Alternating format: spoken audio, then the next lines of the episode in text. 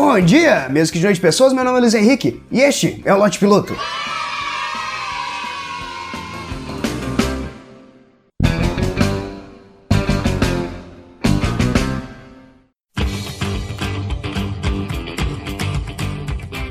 Cara, eu fico muito impressionado com pessoas com autoestima muito alta. Simplesmente tem pessoas que têm autoestima exagerada, elas passam dos limites. Vem a linha do limite e falam: foda-se, eu vou passar. é mais ou menos assim que funciona. Um exemplo histórico muito prático disso Adolf Hitler. Por quê? Porque o cara tinha uma ideia de merda. A ideia dele era o seguinte: bom, nós vamos matar alguns milhares de pessoas e depois eu vou entrar em guerra contra um país? Não, contra o mundo. Eu vou entrar em guerra contra o mundo inteiro. Cara, nem que se fosse o War, essa merda dava certo. Que plano de merda. Mesmo assim, o Hitler foi lá, subiu no palanque, falou, as pessoas aplaudiram e acharam legal. Por quê? Porque ele falou com confiança. E tem pessoas que são assim mesmo, cara. Tem essa autoconfiança extremamente exagerada. Uma coisa que eu não tenho. Isso é um problema. Esses dias eu estava correndo na pista caminhada e vi um cara, um cara extremamente gordo. Era muito gordo. Ele era tão gordo que quando eu passei do lado dele correndo, quase entrei em órbita. Falei, ah, caralho, se eu não tivesse muito rápido, meu irmão, eu ia entrar em órbita dele e ficar girando até o fim da minha vida. Ok, isso foi um pouco exagerado. Mas sério, ele era tão gordo, tão gordo que ele parecia estar grávido de 14 meses. Se saísse uma criança dali, ela já sairia com um diploma do ensino médio. Falar, ah, tá aqui, seu diploma. Mas sério, mesmo com essa barriga monstruosa, o cara não está nem aí. Ele faz caminhada sem camisa. Ele vai exibindo aquela barriga que parece, sei lá, fruto de alguma experiência feita em Chernobyl.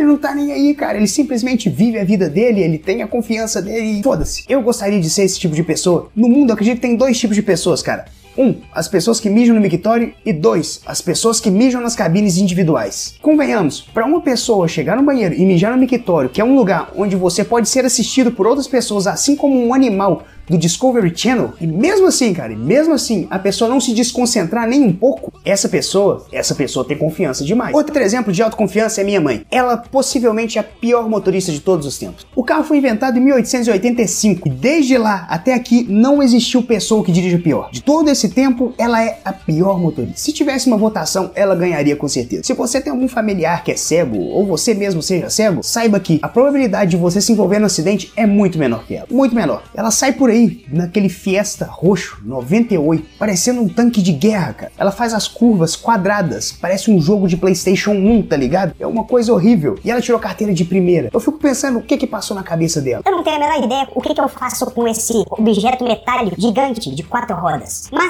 mesmo assim eu vou fazer. Foi lá e convenceu o cara que ela sabia dirigir, velho. Isso é muito louco. Eu acredito que as coisas são baseadas em autoconfiança, em acreditar que você é capaz de fazer algo. Eu, por exemplo, às vezes eu acordo autoconfiante, eu acho que isso acontece com todo mundo. Tem dias que você acorda, olha no espelho e pensa: esse cara, esse cara aí é foda vai dar tudo certo hoje. E às vezes a autoconfiança, eu diria que ela é um castelinho de areia, que vai chegar alguém em algum momento e vai chutar ele vai desmanchar. Tem uma vez que eu tava num pub de rock aqui da minha cidade, aí tinha uma ruivinha no canto assim. Eu falei assim, vou lá nela. Comecei a conversar, tava tocando um cover de Engenheiros da Havaí. Engenheiros da Havaí é uma merda, desculpa, engenheiro. E nós conversamos lá durante, sei lá, uns 5 minutos. Aí eu perguntei pra ela, bom, você tá sozinha aqui? Foi uma pergunta, porque vai que ela tá com alguém, cara. Não queria arrumar confusão. Ela olhou pra mim. A casa tá cheia, irmão.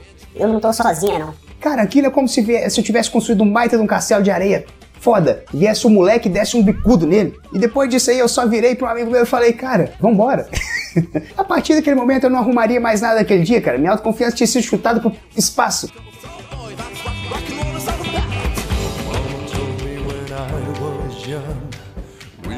Mas é isso aí, pessoas. Espero que vocês tenham gostado. Saiba você que o que você está assistindo ou escutando existe na versão de vídeo e podcast. Então, se você está assistindo no YouTube ou no Facebook, vai ter um link na descrição do podcast Lote Piloto. E se você é ouvinte do Lote Piloto, é o público raiz, saiba que agora existe a versão em vídeo dessa parada. Deixa seu comentário, deixa sua crítica, sua história de autoconfiança. Me segue no Twitter que é LHVAS com dois porque tem uma infeliz que no ano de 2014, cara, falou assim: Ah, vou fazer um Twitter. E desde lá ela não tweetou nada. O negócio dela foi só fuder com o meu Twitter. Então, então tive que fazer com dois Zs. O dela é com um Z só. Mas no Instagram, cara, só o LH Vasco com um Z só. Lá eu venci na vida. Mas é isso aí. Um beijo na testa de todo mundo. Até o próximo vídeo, até o próximo podcast, até o próximo, sei lá, vou lançar agora a versão em. a versão de texto dessa parada. Vai ser, vou, vou criar um, um Patreon.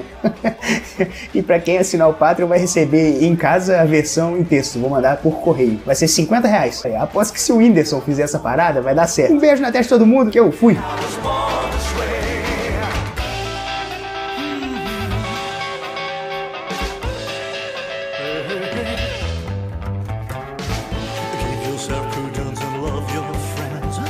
Subway kid chose your truth. The the.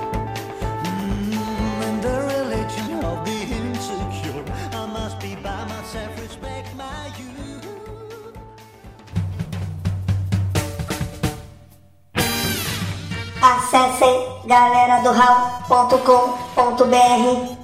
Mensagens em contato arroba